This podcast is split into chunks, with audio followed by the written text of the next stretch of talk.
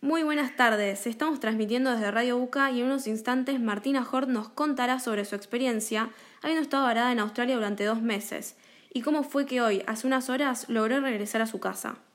Hola Martina, ¿cómo estás? Hola Consuelo, muy bien, por suerte en casa al fin. Primero te ¿Cómo que- estás? Muy bien, gracias. Primero te quería preguntar a dónde viajaste, con quién viajaste. Eh, bueno, yo viajé a Australia el 4 de marzo. Eh, en un principio íbamos a visitar a mi hermano que está viviendo allá. Y viajé con mi mamá, mi papá y mi otro hermano. ¿Y cómo fue que se enteraron sobre la pandemia? Eh, en realidad fue medio así como una sorpresa. Eh, ya cuando nos fuimos eh, existía el coronavirus, pero medio que solo en China y nosotros no estábamos muy enterados. Eh, estábamos viajando en motorhome, conociendo playas y la verdad que mucho celular y mucho señal que no teníamos y un día en un camping veníamos sin tener señal hace unos días, me acuerdo, eh, ya se había declarado pandemia, nosotros no teníamos ni idea, y una amiga de mi hermano que estaba en Australia nos mandó un mensaje diciendo que ella volvía ese día y no había podido volver. Entonces, eh, nada, medio asustados y eh, sorprendidos, no entendíamos mucho, empezamos a averiguar eh, y hay un montón de argentinos que habían tenido sus vuelos cancelados, todos yendo a Sydney para ver si podían conseguir otra vuelta, porque sus vuelos no iban a salir. y bueno, ahí fue que tomamos la decisión de terminar el viaje un poco antes y ir a Sydney a ver eh, cómo podíamos hacer. ¿Y cómo fue su experiencia ahí durante los días en el aeropuerto? Contame un poco cómo fue. Eh, el día que llegamos al aeropuerto, eh, nada, después de, de un viaje de casi ocho horas, estaba todo cerrado, así que fuimos a dormir al hotel del aeropuerto.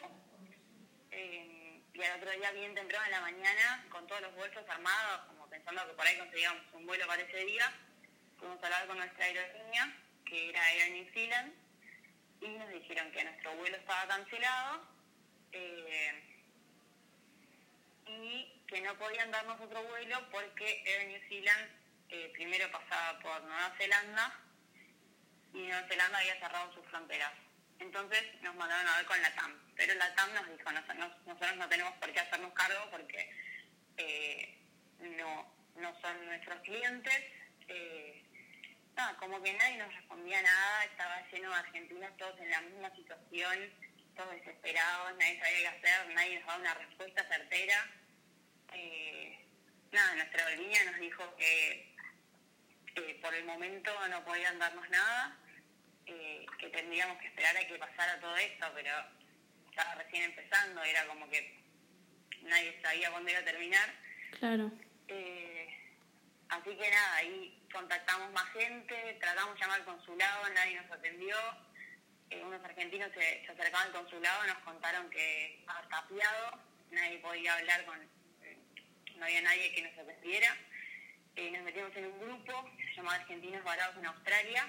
Bueno, ahí todos nos iban contando sus experiencias, algunos habían podido viajar, otros no.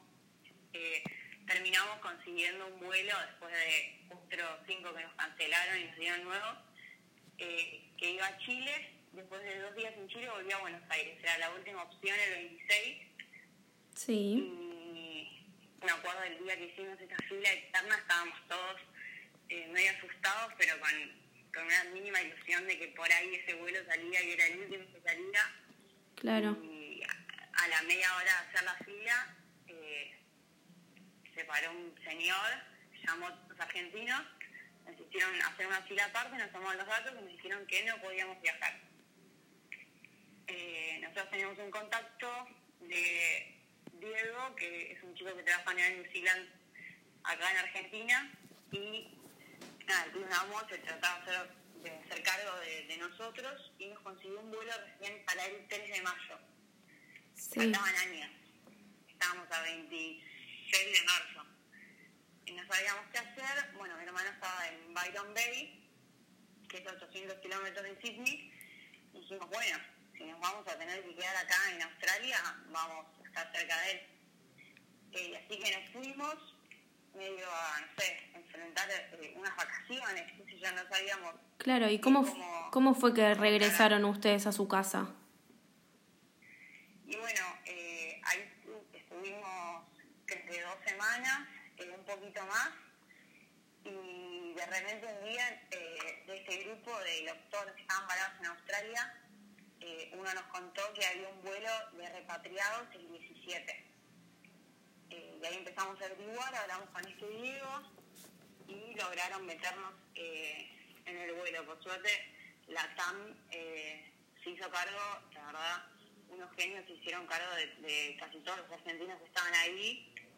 Eh, y bueno, viajamos para Sydney y hoy después de, un largo vuelo llegamos. La verdad que la experiencia del aeropuerto vacío es rarísimo estábamos ahí todos los argentinos esperando al principio haciendo la fila y unos nervios de saber si esta vez viajábamos o no.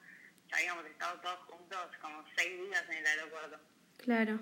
Y bueno, nos tomaron la fiebre, eh, si estaba todo ok, llenamos un formulario antes de subir al avión. En el avión todos con barbijos, un viaje de 14 horas, barbijo obligatorio, clarísimo. Eh, pero todo salió perfecto, la verdad muy buena onda, muy buena predisposición de todos. Y al llegar también todo muy organizado, eh, se tomaban la fiebre al bajar del avión nuevamente y... Y pudieron regresar hacia sus casas. Después de llenar un par de formularios más, eh, nos dejaron volver. Bueno, Martina, te agradezco mucho, la verdad. Te mandamos un saludo enorme desde acá, desde Radio UCA.